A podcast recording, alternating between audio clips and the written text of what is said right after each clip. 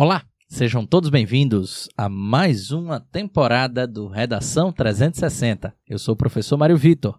Eu sou a professora Suzana Martins. E nós vamos conduzir a nova temporada do podcast Redação 360, que tem tudo para trazer para vocês repertório sociocultural, informações embasadas, elementos que deverão conter, deverão estar presentes na sua redação, seja para o Enem, seja para concursos militares, concursos civis e afins, não é mesmo, Suzana? Sim, sem contar na própria prova do Enem, como um todo, das objetivas e dos vestibulares Brasil afora que vocês venham a fazer também. Exatamente. E para isso, nós vamos sempre estar recebendo algumas pessoas ilustres aqui da nossa cidade, e, aliás, também fora, fora de nossas fronteiras, para debatermos sobre temas relevantes da nossa sociedade civil. E o mais interessante, nós vamos aqui juntos fazer um momento de divulgação científica.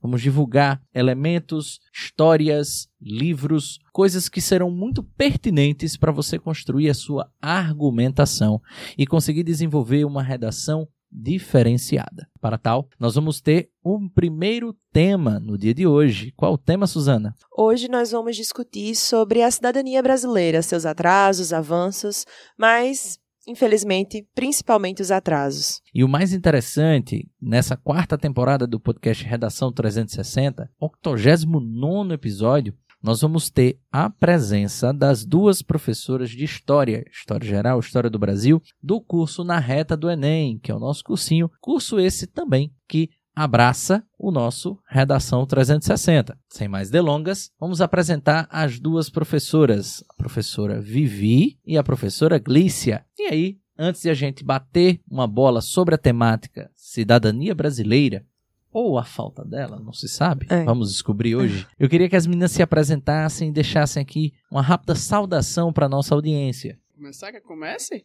Pode ser. Então, olá para você que está nos assistindo.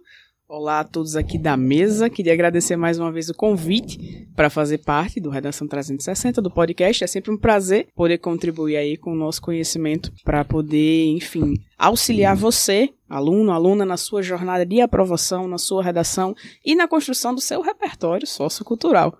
Eu sou a professora Viviane Forte, sou professora de História Geral aqui na Reta do Enem e também mentora das Olimpíadas Científicas, Olimpíada Nacional de História do Brasil e da OSHA, Olimpíada de Ciências Humanas do Estado do Ceará. E você, Glícia, quem você é? Olá, né? Olá aí para quem está nos ouvindo, para quem nos vê também, olá para todo mundo aqui na mesa. Ah, eu sou Glícia, sou formada em História pela UFRN e também sou pesquisadora de História Pública, então isso daqui também é parte da minha pesquisa, né? A gente está aqui chegando até vocês e falando sobre história de uma perspectiva onde vocês conseguem ter ciência do que está rolando aí, faz parte do meu trabalho também. Então é isso. Ah, também atuo na educação básica, né? Como professora de, de ensino médio e também aqui na reta do Enem. Ah, que, que fantástico. É muito, muito honroso, né, para nós estar recebendo vocês duas para iniciar essa temporada, não é mesmo, Suzana? Sim, e hoje a gente vai discutir, como o Mário tinha dito no início, sobre a construção da cidadania brasileira.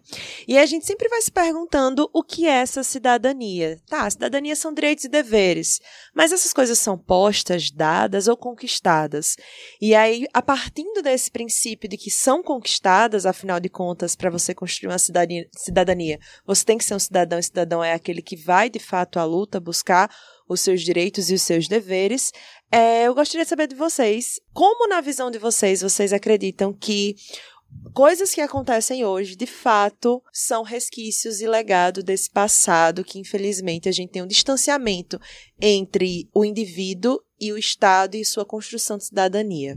Eu teria uma pergunta anterior a essa, Suzana. Primeiro, vamos explicar para quem está aí em casa, quem está começando a estudar, se preparar para o Enem desse ano, de onde surgiu o conceito de cidadania e o que ele seria. Tentar, quer que eu vá? Tá, então, esse conceito de cidadania, ele vai vir aí lá da Grécia Antiga, né? Então, assim, muito tempo atrás, muito distante uhum. da gente geograficamente falando, afinal a Grécia é lá, né, no Cafundó, mas também temporalmente muito distante. E aí, quando a gente pensa em história, a gente tem que ter esses conceitos em mente. Tempo é um conceito muito importante para a história, né? Então, quando a gente olha, sei lá, 5 mil, 7 mil, 10 mil anos atrás, a gente tem que ter em mente que, tipo, o Brasil não é a mesma coisa que era 500 anos atrás, que está o mundo milhares de anos atrás. Então, quando esse conceito de cidadania vai existir, ele não é a mesma, esse conceito não é o mesmo conceito que a gente tem hoje em dia. Então, o que, era considerado um cidadão, né? E quando a gente fala de cidadania grega, a gente pensa muito na cidade-estado de Atenas. Uhum. É o, o, o retrato que a gente tem, por assim dizer. Só que era cidadão, um homem um homem maior de idade, um homem maior de idade que fosse filho também de cidadãos atenienses. Então não é todo mundo que está englobado aí hum. nessa cidadania. Que é uma perspectiva que conforme o tempo passa a gente vai, vai alterar, né? Tem influência aí da, da Revolução Francesa também, tem influência da independência do próprio Estados Unidos. E aí a gente tem hoje uma concepção de cidadania, de cidadania que é bem diferente dessa do começo, né, Vivi?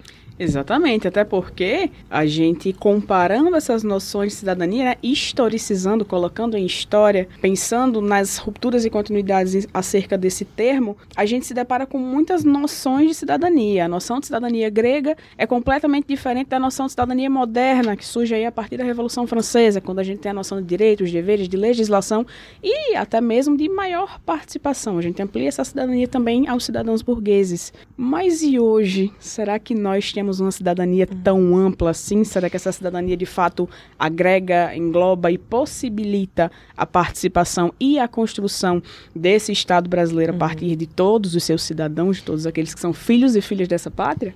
E também é muito interessante quando as meninas trazem um conceito de cidadania e essa mudança, tanto a mudança temporal quanto de memória também, que é outra categoria de história super importante, é como isso vai sendo construído e a gente vai entrando no conceito de direito político, direito civil, uhum. direito social e tudo isso foram conquistas, né? Então acho que seria interessante também a gente entender a diferença entre esses momentos. Então ali a gente tem o, o início dos direitos civis com as revoluções inglês, com a revolução inglesa. Sim. E é o direito civil muito ligado às noções de liberdade, direito de ir e vir. Logo em seguida a gente tem a construção dos direitos políticos também na Revolução Francesa, principalmente. Se eu estiver errada, meninas, me corrijam, pelo amor de Deus. Mas na Revolução Francesa a gente tem a construção desses direitos políticos e também muito ligada à burguesia. A burguesia ela vai questionar aquele poder do rei e ela vai se colocar como uma grande protagonista nesse processo. E ali já chegando na Segunda Guerra Mundial, a gente tem a consolidação, pelo menos em papel, né, dos direitos sociais, que são os direitos à educação, saúde, enfim, esses direitos que a gente gosta bastante de usar na redação. Com certeza. Né? E tem um ponto, eu acho que, que é ainda mais agregador, que é a cidadania, ela, ela surge para dar segurança. Isso. Né? Não é uma segurança exclusiva que a gente está associando à violência, nada do tipo. Mas a segurança de que você está necessariamente aqui para algum, alguma coisa, uhum. né? E aí é interessante a pressuposição de direitos e deveres, né? Isso. E tem que estar tá muito claro isso para todos nós, não só uhum. nesse embate, como também para você que está fazendo a redação. Porque é muito interessante a gente perceber que tanto o direito quanto o dever caminham lado a lado. Não é porque eu tenho um direito que eu não vou cumprir determinada função social, e não é porque eu cumpro determinada função social que eu vou ter mais direitos do que outrem. Né? E aí a gente pressupõe alguns elementos na atualidade, já trazendo a situação problema da, na atualidade, de muitas figuras, algumas delas inclusive públicas, ou figuras também atreladas a empresas privadas, que se pressupõem por estarem pagando impostos e, e, e, por exemplo, conseguindo trazer empregos para, para a nação, se pressupõe, pelo menos essa é a perspectiva aparente, que eles pretendem ter mais direitos. Eles querem ter mais direitos. Ou estão extremamente saturados, chateados, incomodados por estarem cumprindo apenas os seus deveres, né? É e como tudo que você falou parte daquela elite, a elite que a gente estava conversando antes das câmeras ligarem, uhum. de como esse processo dessas elites, elas construíram a cidadania brasileira muito nessa visão de que eu estou dando aos pobres. Não que aquele foi um direito conquistado. Hannah Arendt, ela tem um conceito que eu acho muito interessante de cidadania, que ela vai dizer que sim, cidadania são direitos e deveres, mas principalmente é o espaço aberto para que direitos se conquistem. Então, a gente tem que ter um espaço de protagonismo das pessoas. Perfeito. Então, por mais que você entre nessa ideia de que, ah, eu estou gerando emprego, eu estou gerando isso, mas eu estou gerando protagonismo para que essas pessoas, de fato, elas tenham a voz, para que as necessidades que elas sentem, que não necessariamente são as minhas, as minhas às vezes pode ser a do mercado, a de enriquecer, bolsa de valores, sei lá. Mas e quais são as reais necessidades daquelas pessoas? Será que elas podem reivindicar? Pensa uhum. uma pessoa em situação de rua, que é uma pessoa que tem totalmente seus direitos totalmente negados, né? Ali, ela não tem Sim, um, R- às vezes, um RG, um CPF para se colocar enquanto cidadão que vai, sei lá, receber um Bolsa Família. Que não tem um, um, um, um CEP para informar. Sim. E aí a gente se pergunta, né? Quem, que- é, se essas pessoas de fato são protagonistas. E aí eu acho que as meninas podem trazer justamente isso. Quando fomos protagonistas ou quando nos negaram esse protagonismo. Olha, antes da gente entrar aí nessa pergunta, algo que eu acho muito importante a gente lembrar também é que quando a gente fala de cida- cidadania, a gente fala de conquista de direitos, né, principalmente. Mas talvez mais importante ainda do que conquistar seja a manutenção desses direitos. Sem dúvida. Porque, assim, por vezes a gente alcança, assim, umas melhorias. Mas aí a gente pensa, tá, beleza, agora eu posso ficar aqui de boa, porque ninguém vai tirar isso mais de mim, tá ali na caneta. Não é assim que funciona. Então, a cidadania é um trabalho que acontece literalmente todos os dias. Todos. Não é porque você teve uma lei que vai lhe, lhe garantir algum direito, que esse direito tá lhe garantido para sempre. Uhum. Não, é por isso que a gente tem que trabalhar ali na manutenção sempre, né? Então, acho interessante a gente colocar isso em mente. Mas vamos lá, para a pergunta que vocês fizeram. De novo, tempo aí na categoria da história, né? Então, para a gente analisar como é que se forma essa cidadania brasileira, a gente precisa caminhar um pouquinho para trás. E aí eu vou pedir licença para não caminhar também lá para a colônia, porque eu parto da perspectiva que a gente reduzir todos os problemas do Brasil para a realidade colonial é um pouco simplista demais Sim, sem dúvida. realmente é algo que vai influenciar. Todos os países que foram colonizados, realmente eles têm uns problemas a mais do que aqueles que foram os imperialistas e colonizadores, né? Uhum. Mas não se resume só a isso. Então eu acho que a gente devia começar com o que acontece ali no começo do século XX, que é quando esses intelectuais eles vão pautar o que seria ser uma ter uma cidadania, né? E por que necessariamente aí no começo do século XX? Porque a gente vai ter aí nesse momento a passagem de um modelo de Estado imperial para um modelo republicano. E aí a gente vai ter que construir essa imagem nacional. O que, que é ser brasileiro? Porque enquanto a gente era independente, tá, beleza, éramos independentes. Mas de quem Dom Pedro era filho? Era filho de Dom João VI, que era o rei de Portugal. Então, assim, ele era português, ele não era brasileiro de fato, né? A gente precisa, então, construir essa imagem nacional do que é ser um brasileiro. E aí, é nesse contexto que figuras como ah, Sérgio Buarque de Holanda, por exemplo, vão surgir aí na tentativa de explicar o que que forma um cidadão brasileiro. E aí a gente tem diferenças até entre esses grandes intelectuais. Exatamente. Quando a gente fala de Sérgio Buarque de Holanda e do próprio Gilberto Freire, um ponto importantíssimo e que pode ser assim fulcral na construção da sua redação e da sua narrativa. A gente precisa pensar que esses intelectuais são homens de seu tempo. Então, o pensamento, as teorias, as análises, elas são frutos do espaço onde esses homens estavam inseridos. E pasmem, Gilberto Freire inaugurou um novíssimo momento na historiografia brasileira. Muito progressista, né? Exatamente, porque antes do Gilberto Freire, a gente tinha uma visão de que o negro ele era desimportante. O Gilberto Freire foi o primeiro grande clássico, né? O primeiro autor a ver o negro como E importante. os indígenas Que também. importância era essa? Uma importância questionável do ponto de vista atual? Sim, porque era uma importância que sexualizava esse elemento negro, mas foi um outro espaço. Então a gente inaugura uma nova era a partir desses novos autores. Tá perfeito? Não tá. Ah, distante, Mas né? tá diferente. E só para os nossos ouvintes anotarem aí, Gilberto Freire com Casa Grande Senzala e Sérgio Buarque de Holanda com Raízes do Isso, Brasil, isso tá? Sim. Obras importantíssimas ali de 30. Pode continuar, Vivi. Exatamente. Uma outra coisa que Glícia falou e que me chamou muita atenção foi a questão desses direitos eles precisarem de uma manutenção. E querendo ou não, existe uma frase muito famosa que em tempos de crise, os primeiros direitos a serem retirados são esses direitos sociais, são os direitos básicos, ao direito à moradia, ao direito à liberdade, ao direito à À alimentação, à educação, porque são esses direitos que basicamente fazem de nós indivíduos, seres humanos. A gente precisa se alimentar, a gente É. precisa se educar. Então, o ataque, ele é direto não somente aos direitos, mas aos indivíduos. É basicamente uma capacidade que se dá de diferenciação do ser humano dos outros indivíduos vivos, né? Então, na hora que a gente pensa na construção da cidadania, é quase uma situação hierárquica. O que, que se pressupõe? Se pressupõe que, pela racionalidade humana e a capacidade que tivemos ao longo da, da evolução das espécies de, de nos sedentarizarmos, de montarmos civilizações e, e de conviver em comunidades gigantescas. Nossa, estamos numa cidade com um milhão de pessoas. E é uma cidade que o povo diz que é provinciana, Uhum. né? Então, dentro dessa lógica, nós temos uma capacidade de diferenciação.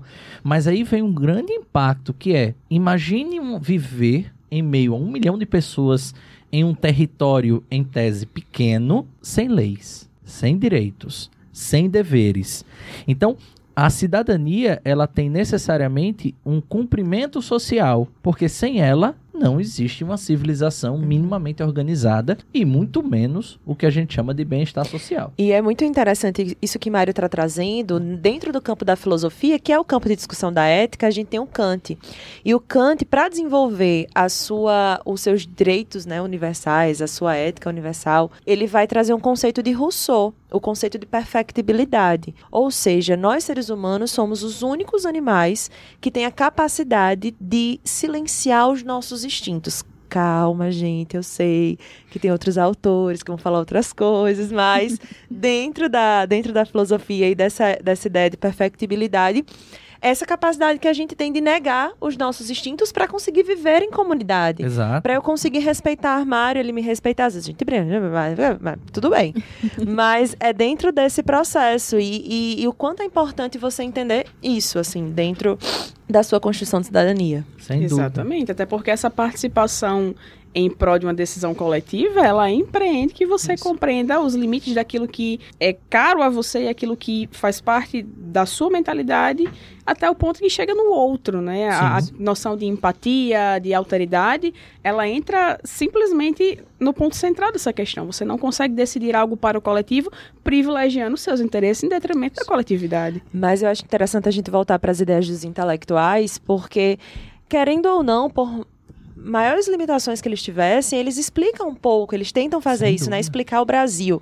Seja, seja o Sérgio Buarque de Holanda muito incomodado do que o Brasil estava se tornando como moderno, né? Então ele vai olhar para as raízes, ele vai olhar lá para Portugal. Então, o que é que ficou de Portugal aqui? Qual é o tipo de ética que nós temos? Uma ética aventureira, uma ética para o trabalho? E aí ele vai fazer toda essa pesquisa e o que é a ética aventureira?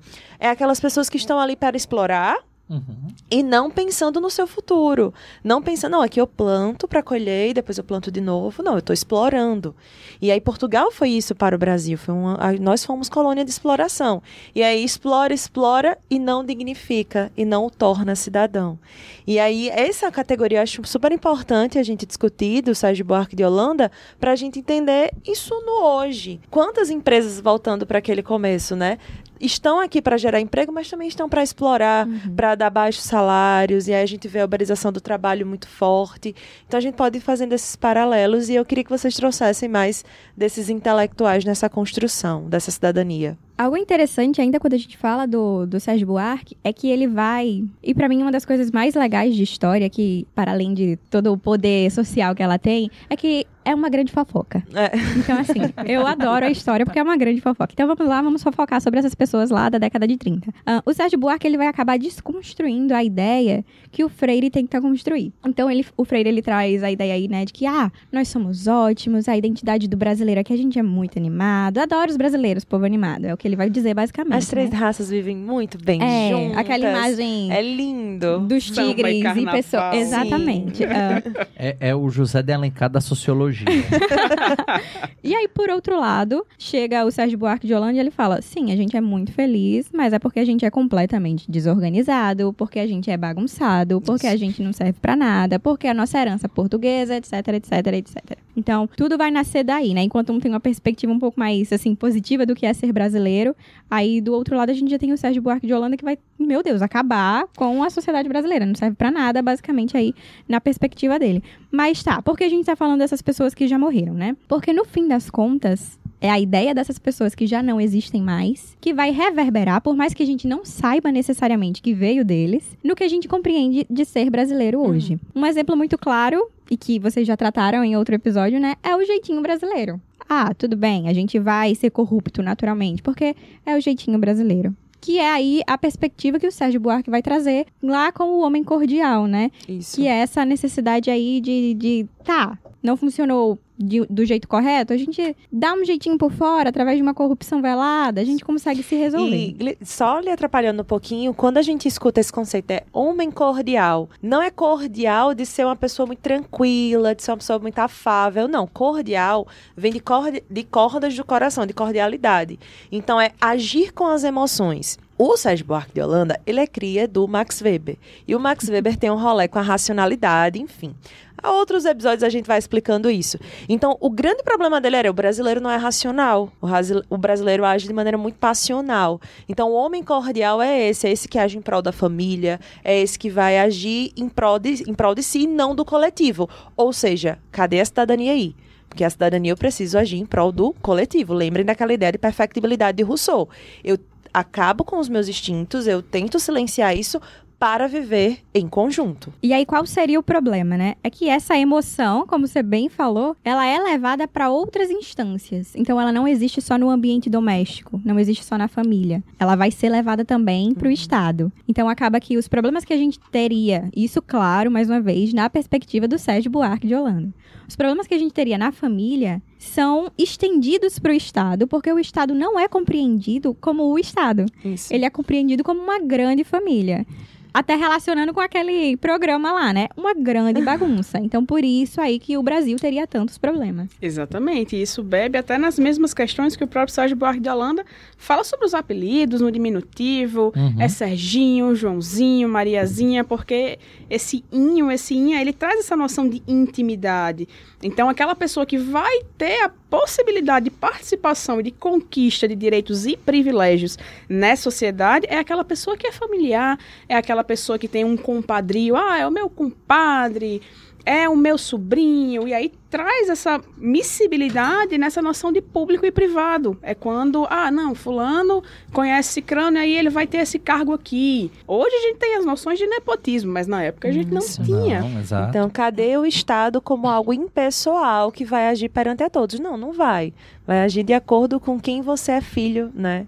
O fidalgo, né? A noção do fidalgo é, É. muito forte. Isso. Eu, eu tenho um, um- um paralelo, basicamente, é, é, da sociologia, da filosofia, sobre da antropologia, que querendo ou não, isso aqui é uma pura análise antropológica, mas fazendo um, um paralelo com a literatura, que também é uma outra ciência de identidade social, a gente vê exatamente esse movimento ao longo da história por meio dos escritores e dos tempos literários dentro do Brasil. Então, quando é que a gente começa ah, de uma maneira mais clara a identificar o homem brasilis, né? Se assim a gente puder nomear. É durante a, a- a escrita do Gonçalves Dias, por meio da ideia da, da Minha Terra tem Palmeiras, onde canto sabiá, né? E aí, partindo dele, né, essa visão romântica da terra Brasilis, parte para o homem Brasilis por meio de Iracema, né? Iracema, depois o Guarani, as figuras do Tupã, as figuras indígenas como heróicas, é, e a tentativa de se criar o que a gente entende por identidade nacional.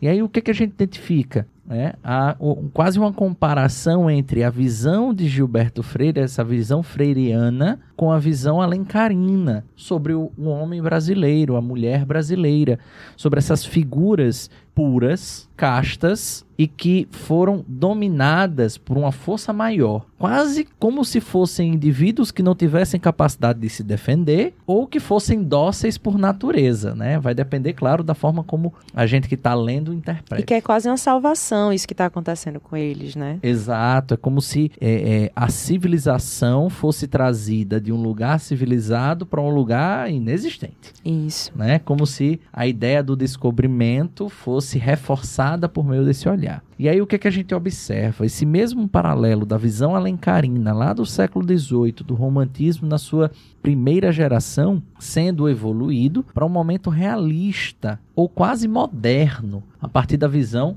de Sérgio Buarque. Por que realista e moderno de formas distintas? Porque o realismo no Brasil, ele foi uma literatura de rico para rico, com crítica ao rico, ao costume do rico. Então olha que interessante. Embora o nosso principal autor realista, né, Machado de Assis, não fosse de origem rica, ele necessariamente tratava sobre aquele ambiente que ele convivia. Ele conviveu entre um ambiente nobre e ele entendia todos aqueles lados comportamentais e fazia críticas. Então, olha que interessante: as críticas de ordem organizacional, social e afins construídas ao longo dessa, dessa história ela se solidifica na literatura modernista só no século XX, por meio de figuras do pré-modernismo, como Jeca Tatu, e principalmente a figura do Macunaíma. Né? A ideia de que o brasileiro precisa se dar bem, de que o brasileiro é, é cansado por natureza, é folgado, é corrupto, e aí volta aquela ideia do jeitinho que as meninas também trouxeram. Aproveitando aí a fala, a sua fala, é interessante porque essa imagem que você descreveu do brasileiro, no fim das contas, é a imagem que o exterior tem sobre o Brasil. É uma galera animada, mas também é um pouco preguiçosa. Então, assim, ah, eu vou pra lá pro carnaval, mas existe outra coisa no Brasil além do carnaval? Tipo, o que, é que os brasileiros fazem quando não é fevereiro? Então, uhum. é essa imagem, no fim das contas, que é vendida lá no exterior, né? E aí é mais uma prova da importância desses caras que já morreram, né? Por mais que a gente não saiba, a gente acaba reproduzindo. Eu tenho certeza absoluta que alguém, nem que seja uma pessoa, concorda aí com a existência do jeitinho brasileiro. E eu não estou negando. Sim. Eu só acho que não deveria se chamar jeitinho brasileiro. Porque se fosse um problema do brasileiro, não existiria corrupção nas outras nações. Verdade. Sem dúvida. Não existiria essa tentativa de passar a perna em grandes nações, inclusive, né? Em nações europeias, nos Estados Unidos, que no fim das contas, os Estados Unidos vai ser o espelho que Sérgio Buarque de Holanda vai usar para falar sobre o cidadão brasileiro. Sim. E só isso já é algo para a gente pensar. Porque ele olha para os Estados Unidos quando ele está tentando formar a cidadania, exemplificar a cidadania brasileira. E isso acontece porque nesse tempo a gente já tinha algo que perdura até hoje, que é essa necessidade de imitar os Estados Unidos. Porque os Estados Unidos são incríveis, entendeu? A gente precisa ser que nem eles. A gente precisa ser incrível e maravilhoso como Tem essa grande nação. A maior democracia do Exatamente. mundo. a maior cidadania. Gregos, eu tenho certeza que a cidadania nasceu lá nos Estados Unidos depois Spoiler, que eles tornaram independentes. Eles votam pelos correios. É. e as eleições não são diretas. Não né? são. Então, assim, não necessariamente eu não acho que seja um problema do jeitinho brasileiro. A gente tem essa característica, assim como, sei lá, a Inglaterra tem suas características. Tá aí o Boris Johnson para provar, mas ninguém fala que é o jeitinho inglês do, do Boris Johnson, Sim. né? Então, assim, não é algo que acontece só no Brasil.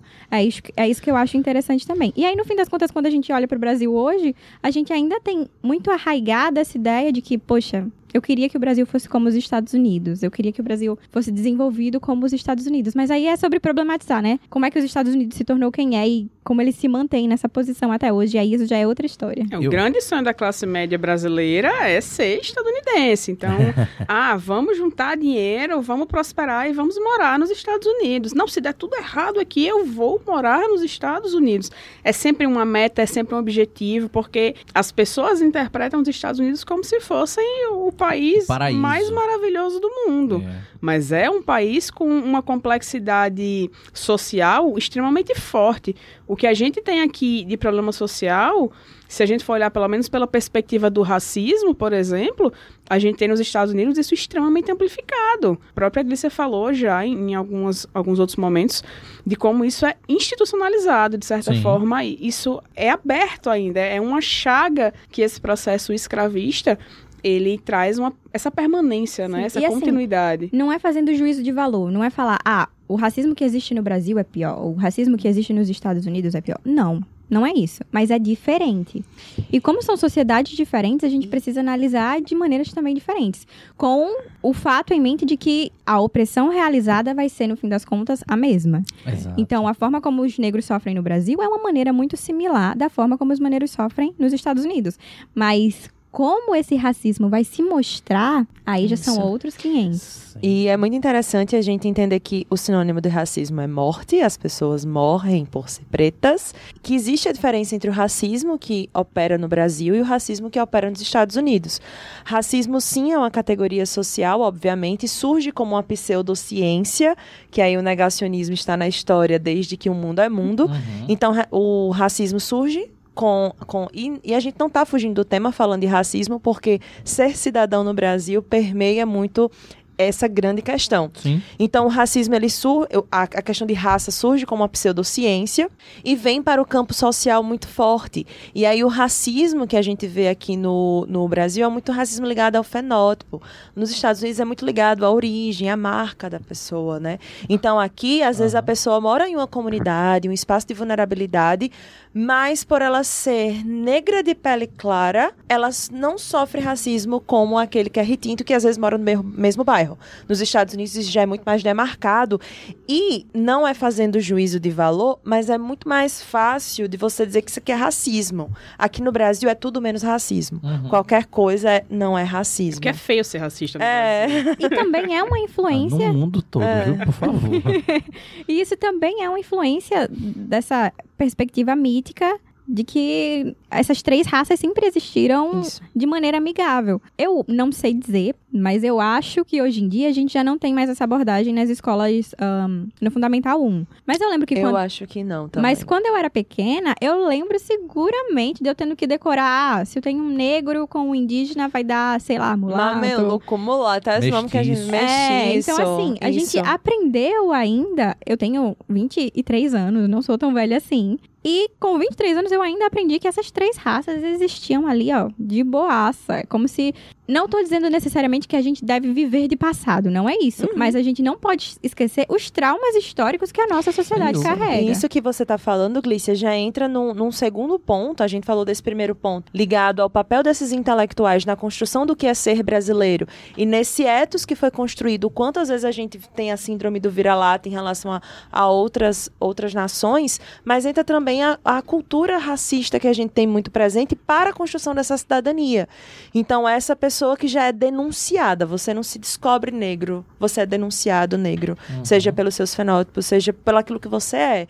Então, você odeia o seu próprio corpo. É claro que aqui eu não falo de uma posição de lugar de fala neste sentido, mas de uma pessoa que lê e estuda sobre. E eu queria que vocês trouxessem isso também, como essa cultura racista influencia e nesse conceito de cidadania brasileira. Aí a gente tem que voltar um pouquinho, vamos fazer esse exercício de voltar ao passado. Quando a gente fala dessa questão da construção do racismo, um ponto muito fundamental, para além de retornar à colônia e perceber o início dessas relações entre essas três raças, é pensar o próprio processo de abolição. A construção da noção de que esse processo de abolição, ele não foi uma conquista do movimento negro, mas ele foi uma concessão dessa elite branca, é o que constrói e pavimenta o afastamento dessa população negra desses espaços de participação. Por quê? Porque se eu apago a participação negra de resistência através não somente da resistência física, mas da resistência simbólica, da questão dos banzos, da organização política, dos quilombos, se eu apago essa noção de que essa população negra, ela se envolveu politicamente e ela tem parte nessa conquista desse direito, a gente afasta essa população negra desses espaços de decisão. A gente tira dessa população negra a ideia de que ela pode, não somente da população negra, mas de todo o grupo de minorias sociais. Se a gente afasta que as mulheres elas conseguiram votar porque elas tentaram votar, porque elas se insurgiram, porque elas se organizaram, as mulheres elas se afastam desse espaço, porque elas não se veem como protagonistas na conquista desse direito. Então, o afastamento dessa população negra, nesse caso, para falar sobre o racismo, desses espaços de decisão, é consequência desse apagamento que surgiu no processo abolicionista, nesse momento pós-abolição. Até porque não era de interesse desse Estado brasileiro englobar essa população negra nos espaços de participação. Não era interesse transformar essa população em uma população com direitos, em uma população que pudesse viver aí minimamente em um nível de igualdade.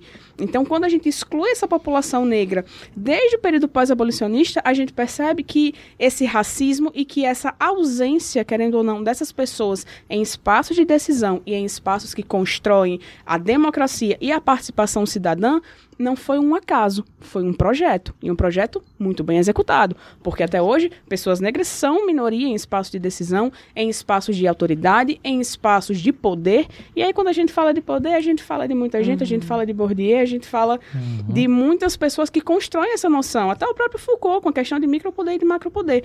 Então, pensar essa noção historicamente também é fazer essas ligações, perceber por que, que o negro de hoje sofre, se o negro de antigamente sofria, como é que ele sofre, como é que isso se constrói. E você falando agora, eu lembrei. Quem não assistiu, assista. Tem um documentário do Racionais na Netflix, acredito. Não sei se vocês já assistiram. Vocês já assistiram? Eu não, não. não. Que pecado, brincadeira. Ah, eu sou a pior pessoa do mundo para assistir Tá, coisa, não me ok. pergunta não. Contextualizando. Racionais é uma banda. É, enfim, conta a história do, do, do início do, do Racionais, consequentemente converge ali com a história do movimento negro mais recente no Brasil, na década de 80, 90 e tudo mais. E aí, um- uma coisa que o, o Mano Brown fala no documentário que realmente me pesou pra mim, a reflexão foi muito válida, é que o que eles estavam escrevendo não chegava para a população. Chegavam para os intelectuais da universidade e tal. E quando a gente vai pensar nesse. Você fala, né? Olha, no- é, os negros não estão nos espaços de poder, mas eles são a maioria do sistema prisional brasileiro. As mulheres negras, depois do, do- da lei antidrogas, o número de mulheres negras presas é, é- é enlouquecedor quando a gente vai lidar com os dados. Então vocês percebem que é um projeto no sentido de nas, nas escolas públicas a maioria são negros, mas aí a gente re- retira, não tem dinheiro, vai retirar da educação. Quem usufru, usufrui, todos nós usufruímos do SUS, mas quem de fato está ali precisando às vezes de uma cirurgia e tudo mais são as pessoas mais pobres, que no, no Brasil a maioria são negras. Então você vai percebendo que todos aqueles direitos básicos, os direitos civis, liberdade de ir e vir, será que todo mundo tem a liberdade de ir e vir? Tem um documentário muito bom que vocês podem encontrar no YouTube, o nome é Iato, e ele vai contar, é, acho que nos anos 2000, é, o, o documentário é 2007, um grupo de assentados vai ao shopping mais rico do Rio de Janeiro. E o que, que acontece com esse grupo de assentados? Eles são expulsos daquele espaço. Então, será que todos nós temos o direito de ir e vir, temos a liberdade?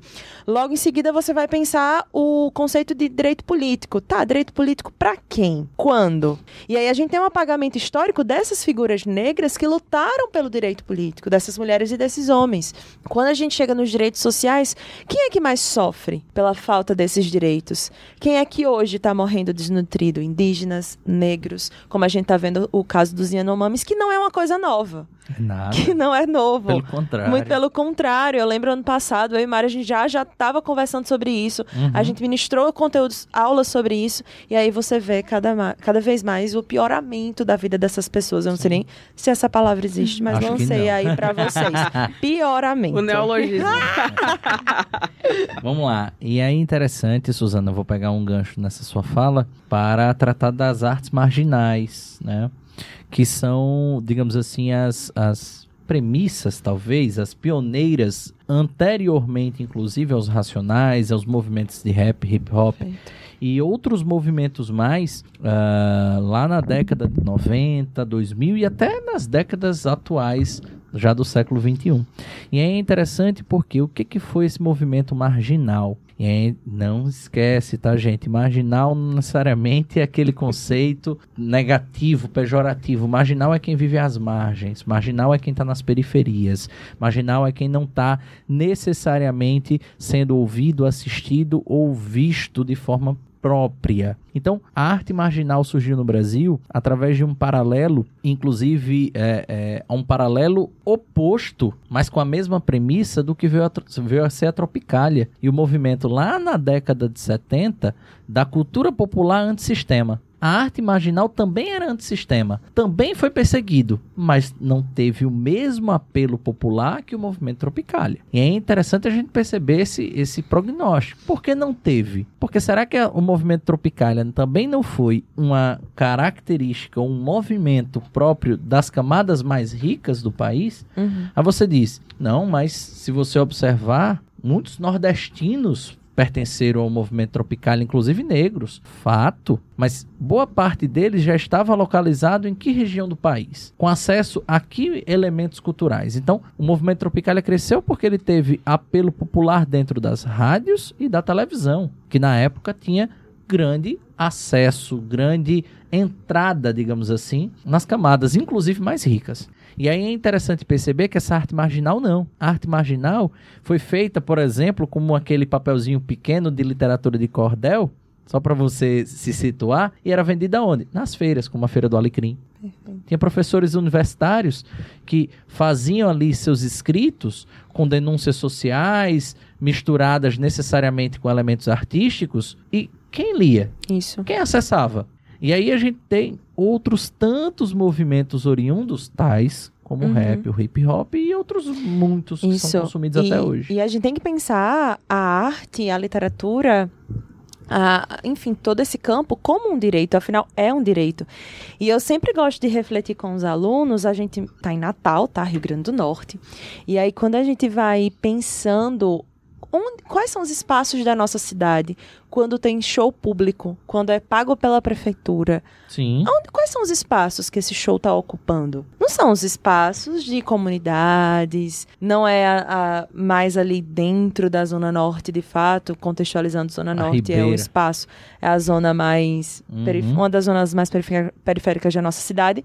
Não é lá nesse espaço que tá. Sim. É na Praça dos Gringos, em Ponta Negra, perto no Morro do Careca, é ali na cidade, ali... Não, é na Arena das É na Arena das Junas. Que é uma arena que foi sede da Copa, pra quem não sabe. Exatamente. E aí a gente vai pensando, tá, para pegar um, um ônibus. É quatro reais a passagem. Então, pensando... Não, oito. Oito? Você precisa Não, voltar. calma, então. É que eu ia falar, é quatro pra ir, quatro pra voltar. Então, pensando em aumentar. Então, você não tem acesso a esses direitos. Tudo isso vai sendo negado. Exato. E aí, quando tem uma. Aí, quando tem essas artes marginais, quando tem um baile funk na comunidade, quando tem um brega funk aqui no Nordeste é Perseguido. mais forte, é- é perseguido. É. É visto como algo inferior. A própria questão durante a pandemia, que a quantidade de bailes funks que foram. é, teve batido da polícia e etc. durante a pandemia, porque era proibido, e a quantidade de festas clandestinas que aconteceram, inclusive aqui, pensando no Rio Grande do Norte, salvo engano, em São Miguel do Gostoso e, em em Pipa, Pipa, e foi. aconteceram normalmente as pessoas sem qualquer medida profilática, nada. Elas só estavam lá bebendo, se divertindo, ouvindo som, da mesma forma que as pessoas estavam na favela. E estavam os dois errados. Mas a diferença de tratamento, a Sim. criminalização dessas artes que não fazem parte da construção dessa cultura da elite é completamente distinta. E isso que Mário falou entra muito também na questão do papel das mídias na construção dessa narrativa. Né, de perceber essa mídia como uma formadora de opinião. Essa mídia é quem chega nas pessoas mais pobres. A pessoa trabalha o dia inteiro, um operário trabalha o dia inteiro, chega em casa às 5 da tarde, 6 da noite, dependendo do transporte público da cidade, toma um banho, janta, vai fazer o quê? Vai assistir duas horinhas de TV para dormir, acordar e trabalhar de novo. E aí o que é que ele vai assistir na TV? Ele vai assistir aquilo que é da sua cultura, do seu bairro, do que é próprio dele, sendo criminalizado, sendo colocado em uma postura inferior. A inferiorização dessa pessoa pobre cria nas próprias pessoas pobres um sentimento de viralatismo. Então, É. ao invés de tentar compreender essa estrutura, nossa, estão aqui tentando diminuir aquilo que eu sou, ele começa também a se diminuir, a se enxergar como inferior. E aí ele entra numa lógica muito propícia para que essas classes dominantes, essa elite brasileira, ela utilize essas pessoas como seus tentáculos, porque a elite ela não se movimenta. A elite ela dá aquele empurrãozinho para que outras pessoas, influenciadas por vários outros organismos maiores, elas entrem nessa questão e entrem nessa disputa. Elas não se reconhecem como parte daquilo que elas veem todo mundo demonizando. Porque se eu Uhum. vejo todo mundo falando mal do pobre, eu não vou querer dizer que eu sou pobre. Mas Sim. assim, o mercado financeiro tá feliz? A É o que sempre importa. se perguntar. O mercado financeiro é um sujeito nas frases, Mário. Faria Limer. Faria- então, só pra gente organizar aqui a nossa conversa, os nossos ouvintes vão perceber que a gente já falou dos- do, papel dos intelectuais, Sim. a gente já falou desse, desse passado escravocrata que traz até hoje essas pessoas sendo inferiorizadas nesse processo de cidadania, porque vocês estão percebendo, cadê o protagonismo? Mas, meninas, tem mais alguma coisa que vocês observam assim, não, isso aqui é importante pra gente pensar o hoje. Tirando aí o que você falou, né, do nosso queridíssimo mercado, inclusive alguém sabe dizer se ele tá bem hoje. Ah, mas então, ah, Acordou com fé. é, como é que tá o bichinho? Ah, uma coisa que a gente precisa lembrar também, e isso pode soar um pouco meio teoria da conspiração, mas não é, é que tudo isso que a gente explicou agora não acontece apenas porque a sociedade é um ser vivo, por assim dizer. Mas porque existem maquinações por trás. Como o Vivi bem falou, né? Essa ideia do pobre olhar no espelho e ele se detestar não é algo que acontece sem querer. Uhum. É algo que é planejado. E, e- e esse algo planejado, e é aqui que entra a questão de teoria da conspiração, né? É- É planejado justamente por essa elite. E por que, que não é uma teoria da conspiração? Porque para que algo consiga se manter lá em cima, é preciso que algo sustente lá embaixo. Então faz sentido para a elite manter essa população desgostosa consigo mesma. É bom que os pobres, por assim dizer, se odeiem. Porque quanto mais eles se odeiam, mais eles vão querer trabalhar e ascender socialmente através do trabalho, que é outra conversa, né? Que a gente precisa ter também, porque eu não conheço ninguém que nasceu na favela e ficou bizilionário, mas enfim. Ah, então precisa ter essa ideia aí de que eles se odeiem para manutenção dessa dita elite. E aí é muito importante, eu adoro falar isso em qualquer lugar que eu vou. Muito importante dizer que a elite não é uma pessoa que ganha 15k e tem um carrinho e mora Hum, num condomínio. Não. Não é mesmo. A gente nem, nem consegue imaginar a fortuna, né? Exatamente. Mas essas pessoas que ganham 15 mil reais, 20 mil reais, 30 mil reais e tem uma condição de vida boa, vai ser aí a massa que a elite vai agir em cima. É a isca que é utilizada para pegar um movimento e transformar em alguma coisa muito maior. Exatamente. Então, mal sabem eles que estão sendo ma- é, é, usados como marcha de manobra. E são muito mais próximos dos pobres do que dos próprios, da Sem própria dúvida. elite. E aí- Exatamente. E aí, como é que entra o mercado, né? A gente vai criar, então, uma situação de antagonismo entre o que pertence ao mercado e o que pertence ao Estado. E o Estado vai ser essa figura cordial do Sérgio Buarque de Holanda. Então, tudo que acontece de ruim acontece porque os políticos são corruptos. Qualquer coisa que venha do Estado vai ter corrupção, vai ter gente que não trabalha. Quem nunca ouviu falar que funcionários públicos estão lá só sentados e não fazem nada da vida, né? Porque, enfim. Então, tudo que é estatal não funciona. Tudo que é estatal é corrupto. Mas o grande mercado liberal, ele vai agir de uma maneira mais igualitária. Então, é bom que a gente se preocupe muito mais com esse mercado do que necessariamente com o Estado. Tá, mas por que isso acontece? Porque quando você cria um antagonismo, quando você diz que algo de ruim acontece só aqui, mas não desse outro lado, você abre precedente para que o controle do Estado se dê de maneira não institucional também por essas pessoas que controlam o mercado. O que, que eu quero dizer com isso? Que ah, essa dita elite, que o Gessé de Souza vai chamar de, de elite Elite do, do atraso, atraso. né? Essa dita elite, ele- ela acaba caminhando e fazendo com que a política ande muito mais do que necessariamente a via institucional do Estado. E quando eu falo de Estado, eu falo em todos os níveis. Então, prefeitura, presidência, vereadores, enfim, tudo isso vai funcionar, no fim das contas, aos melindres do Estado. Aproveitando um exemplo aqui da cidade de Natal, né? O que que, fa o que, que a gente pode falar do transporte público natalense? Eu moro na Zona Norte e não entra ônibus. Não tem ônibus. A Zona Norte é uma única zona. Isso. Mas, por exemplo, se eu tô no Nova Natal, eu não consigo chegar no Parque dos A nível de Coqueiros. comparação, aí vocês dão um Google, a zona norte de Natal é maior do que a cidade de Mossoró. Então, só pra vocês entenderem que ela é gigantesca. Pois é. E assim, é muito mais fácil, no quesito conseguir ônibus, né? Eu sair da minha casa e chegar aqui em Ponta Negra, que é onde a gente tá agora, do que eu sair da minha casa e chegar, sei lá, no Vale Dourado, no Parque dos Coqueiros. E aí é interessante perceber também que eu moro numa região até que privilegiada da Zona Norte, ali no Pajuçara. Perfeito. Mas onde é que o Vale Dourado está? Qual é a narrativa que se cria aqui em Natal sobre o que é o Vale Dourado? Sobre o que é o Parque dos Coqueiros?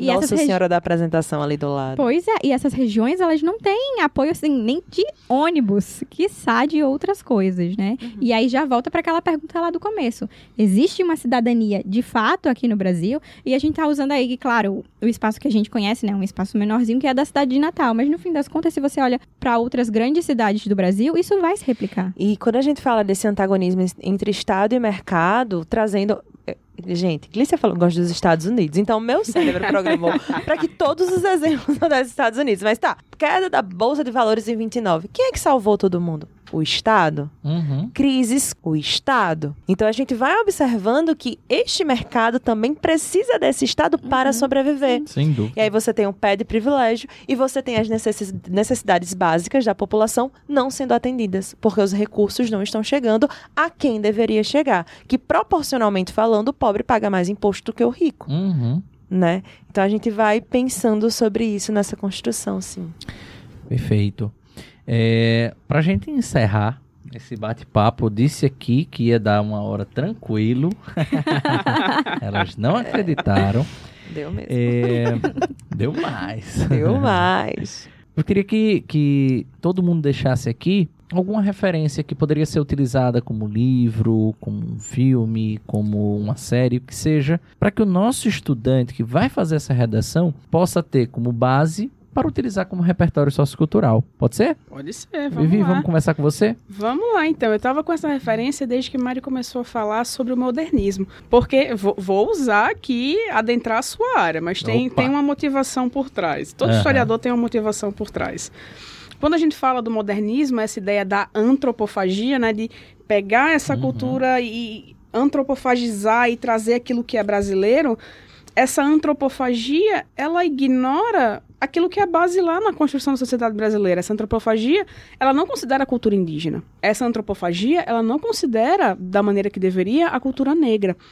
Hoje a gente tem, enquanto referência no movimento indígena, no movimento artístico indígena, o Denilson Baniwa. O que é que ele traz? Ele tem uma obra, uma pintura chamada Reantropofagia, que é uma ironia, inclusive, a construção da ideia do Macunaíma. A reantropofagia traz elementos indígenas nessa pintura e a cabeça do, do grande Otelo, que fez esse filme do Macunaíma, lá por volta da metade do século XX, junto com um livro do Macunaíma e um bilhetinho que, salvo engano, fala algo como aqui jaz o simulacro do Macunaíma e aí ele nesse bilhetinho ele constrói essa noção de que essa reantropofagia na verdade é um movimento protagonizado pelos indígenas para trazer de fato a construção do que é essa cidadania, do que é essa cultura indígena. Os indígenas eles existem muito mais do que isso. Os indígenas eles resistem desde que os europeus chegaram e invadiram o território que era deles. Eles resistem, assim como a gente sabe do que está acontecendo hoje com os Yanomami. Os indígenas resistem o tempo inteiro. Então, essa reantropofagia é também um movimento de resistência indígena. Os indígenas, eles existem e eles estão em diversos espaços. Glícia sabe disso melhor do que muita gente. Eles estão no TikTok, eles estão no Instagram, eles estão nas artes, eles estão na música. Então, o que acontece é que esse monopólio da mídia pela elite distancia da gente, do grande público, essa participação e esse protagonismo desses povos indígenas. Hoje a cultura negra chega com um pouco mais de facilidade, mas a cultura indígena não. Então, achei interessante trazer para vocês, pesquisem depois. O nome da obra é Reantropofagia, é uma pintura do Denilson Baniwa, que é um homem indígena, e ele tem também uma série de outras obras que falam sobre esse protagonismo indígena, sobre essa construção do que é ser brasileiro. Perfeito. Para a atualidade, acredito que o nosso grande desafio, para além de trabalhar com essa permanência desses direitos, né, essa luta incessante pela manutenção desses direitos tão duramente conquistados, é pensar de que maneira a gente consegue construir uma narrativa que ofereça esse protagonismo aos povos que geralmente são excluídos desses espaços. Então, de que maneira a gente consegue hoje pensar na cidadania brasileira a partir da perspectiva indígena? A gente tem cenas dos próximos capítulos vindo aí, né? A partir da, da Sônia Guajajara Uhum. e desse Ministério dos Povos Indígenas que, espero eu, inaugure uma nova era para os povos indígenas na história do Brasil, uma hora onde eles sejam respeitados e valorizados da forma que merecem. Mas chama atenção para vocês porque isso pode ser, inclusive, aí algo que venha a ser trabalhado e problematizado em alguma prova, em algum concurso público, né? A ideia desses indígenas retomando esses espaços, ocupando espaços de poder e agora sim atuando por e para eles mesmos. Perfeito. Glícia. Eu penso que, e aí eu vou falar de, um, de uma experiência muito minha, né? Eu acho que um livro que serviu muito para abrir a minha mente para toda essa situação foi o Curtiço. Porque o Curtiço é um retrato fiel, do ponto de vista histórico, do que aconteceu com essa população negra e com essa população mestiça mais pobre após a abolição, né? Então você vê, você consegue enxergar ali toda a forma que eles se organizavam naquele pequeno espaço. E, e é tipo uma micro-sociedade dentro daquele Curtiço. Então eu acho que é uma ótima recomendação aí. Até porque a leitura é muito boa, diferente do que acontece normalmente com alguns clássicos brasileiros, que é meio truncado. Então é uma É. leitura bem fácil. E eu queria também aproveitar o gancho aqui do que, a- do que Vivi falou. Vou chutar aqui só, falar só uma pessoa, mas tem vários outros. O TikTok, como é, provavelmente vai sugerir outras pessoas quando vocês entrarem lá. Mas é o perfil da Cunhaporanga, que é uma mulher indígena que produz conteúdo para o TikTok, né? Ah, e aí a Cunhaporanga ela vai ter uma, uma perspectiva mais de mostrar realmente como é o dia a dia dela, o que, que ela faz. E ela vive tanto na aldeia quanto na cidade. Ela é de Manaus. Ah, mas outras pessoas já vão ter uma perspectiva diferente de perguntas e respostas. Enfim, o que eu acho interessante chamar a atenção é: vamos deixar essas pessoas falarem, sabe? Perfeito. Ah, quando a gente fala de, de populações à margem da sociedade, normalmente, quando a gente fala assim, as primeiras que vêm na nossa cabeça são negros e indígenas. E eu acho que, que bom, os negros estão caminhando muito bem, mas eu sinto que os indígenas ainda são muito esquecidos. Mas. Então, vamos tentar ouvir essas pessoas porque elas têm voz e elas estão ocupando outros espaços. Então, eu deixo aí a indicação da, da Cunhaporanga, mas tem a Alice Pataxó, as pessoas da tribo Anana, várias outras, né? Perfeito. E acho que fica de lição nesse episódio de hoje, né? A questão do protagonismo. Então, o protagonismo é a grande chave para se construir uma cidadania. Então, é, é construir isso de fato. E eu vou deixar as minhas indicações. Eu já falei duas já durante o correr. Podcast. disse, não, não vai correr. Não, Não, calma. Eu vou indicar e eu vou explicar todas elas. A primeira eu já falei que foi o, o documentário do Racionais, pra gente explicar. Ele explica bem essa construção do que é ser negro nos anos 80 no Brasil, que é muito recente, é hoje de manhã na historiografia, né? Na história da, da, da humanidade do Brasil, enfim. Então é muito importante pra gente entender justamente como essa cultura do racismo ela permeia essa questão do, do conceito de cidadania. Outra coisa que eu vou indicar pra vocês é o guerrasdobrasil.doc. Vocês já Uhum. assistiram? Já. Provavelmente- Esse eu vi, Esse tá já, tudo né? bem. Então, tem no YouTube, tá, gente? O segundo episódio é, fala sobre a Guerra de Palmares. E eu lembro que eu já coloquei esse episódio numa turma. E eles ficaram impressionados o quanto os quilombos eram gigantescos e o quanto essa resistência foi muito importante. E dar protagonismo é olhar para a história dessas pessoas e entender que as conquistas vieram a partir delas. Então acho que esse, esse documentário ele é muito, ele é curtinho. Deixa eu ver, não tenho tempo aqui, mas ele é curtinho e acredito que a gente sai de uma grande reflexão e também o mini documentário Hiato para vocês perceberem também essa questão do ir e vir que não é muito de fato é feito assim na nossa sociedade. E eu acho que é, são essas as minhas indicações. Mário Vitor, você tem indicações? Basicamente, a- a- o grande ensinamento, acredito eu, desse, desse podcast vem da ideia de cultura como do básico a aquilo que também não deixa de ser básico, mas que acaba não sendo acessível. Traduzindo o que eu estou querendo explicar aqui, cidadania e fome são coisas que, que diriam eu que são opostas. E o primeiro passo para que nós possamos alcançar a cidadania é dar de comer a todo mundo. Perfeito. Então eu acho que esse é o grande ensinamento desse bate-papo, o grande ensinamento que você pode levar para casa. Disso eu amplio um pouco mais, porque nós não somos ou não estamos aqui simplesmente para comer. né? A gente também está aqui para se divertir, também está para aprender, também está para conviver, aprender a conviver com as diferenças e principalmente desenvolver-se como um todo. Uhum. Porque se você cresce, nós crescemos juntos. Eu cresço Isso. junto. A gente perde muitas potencialidades para a fome, para o crime, para todas essas questões. E essa elite, ela não entende que na hora que ela, para se permanecer onde ela está, ela oprime as demais classes, camadas, etnias, enfim, ela na verdade está regredindo e levando o nosso país para o fundo do poço, literalmente. Então, tem um- algumas referências que têm a ver com isso. A primeira delas é uma música do Titãs, é a nova, Comida, né? Ninguém escuta Titãs faz cinco anos. Ninguém Brincadeira, não joguem hate em mim. Obrigado. Fãs de Titãs, atenção. Fã de É. Titãs. Existe ainda? Ei, Mário Ei, é. Vitor. Não, eu, eu sou fã de Titãs, por isso que eu tô tirando Sim, tá, claro, senhor. Ah, bebida é água, comida é. Bebida é água, comida é pasto. Você tem sede de quê? Você tem fome de quê? O básico para você ter vontades, ânsias, desejos é você estar ali alimentado. Uhum. Então, na hora que a gente cita, como vocês também trouxeram, a situação dos Yanomamis é a prova de que o Brasil está fracassando ou fracassou Fracassou. né? Segundo passo, evoluindo um pouco mais e aí entra na ideia da, da, da, música que eu acabei de citar, é, não basta que essa camada da sociedade que não nem alimento tem, se alimente. É preciso que se dê condições para que ela cresça. Uhum. Cresça partindo para a educação, cresça partindo para a arte, para a cultura, cresça partindo para acesso à internet, que é fundamental no mundo globalizado, cresça partindo para a ideia de, a gente falou de forma até pejorativa do mercado, mas que se tem um mercado nem que seja interno entre uhum. eles, que se fomente.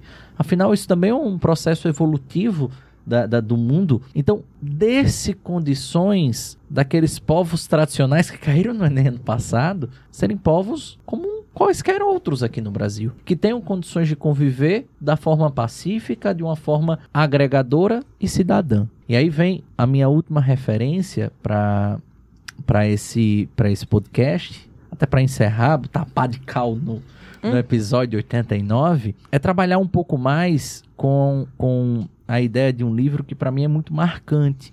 E aí é um livro que trata de uma análise econômica do Brasil, mas que tem tudo a ver com a ideia de cidadania, que a gente nem entende que todos nós temos direitos a termos os direitos. É um livro do Maelso da Nóbrega chamado O Brasil Deu Certo e Agora. Ele faz uma análise do Brasil dos anos 90 para o que é o Brasil dos anos 2000. E aí a gente compara o Brasil da inflação, o Brasil é, do não acesso a transporte. Né? Você não tinha direito a ir à praia porque era longe porque você não tinha direito, dinheiro nem sequer para isso. Você não tinha direito a utilizar o dinheiro que foi lá é, recolhido pela nação que você tanto juntou durante anos e anos de trabalho. Você não tinha, por conta disso também, acesso a emprego. Por quê? Porque as empresas pequenas quebraram. E quando as empresas pequenas quebram, o Brasil quebra.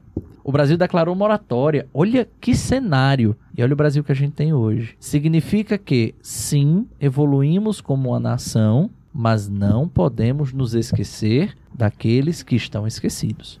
Então essa é a grande mensagem. O Maio da Nóbrega faz uma análise sociológica né, desse Brasil que deu certo economicamente, mas deu errado socialmente, tá? Então, era isso. Algo mais a acrescentar, meninas? E aí. Só agradecer mesmo pelo convite. Adorei a, a experiência. Foi muito massa a conversa também. Exatamente. Acho que, inclusive, é um momento de exaltar uma figura importante para a nossa formação e que sempre falava muito sobre isso, né? A professora Juliana Souza. Foi uma professora Boa. importantíssima para gente que sempre falava que o nosso papel enquanto historiadores é fazer uma história que faça sentido para as pessoas. Então, toda e qualquer oportunidade que a gente tenha de levar a história, de levar o conhecimento histórico de dentro da academia, de dentro dos espaços das escolas, para a grande população, para a sociedade de forma geral, a gente tem que fazer. Então, se a gente recebe um convite e a gente pode ir para o convite, a gente tem que ocupar esse espaço, a gente tem que falar com a população, a gente tem que democratizar o acesso desse conhecimento que é produzido e pensado na academia para a grande parcela da sociedade. Então, a professora Juliana Souza aí, que participou de forma muito ativa da nossa formação, é uma das grandes responsáveis por a gente estar aqui hoje participando desses espaços públicos de construção e de disseminação da narrativa histórica.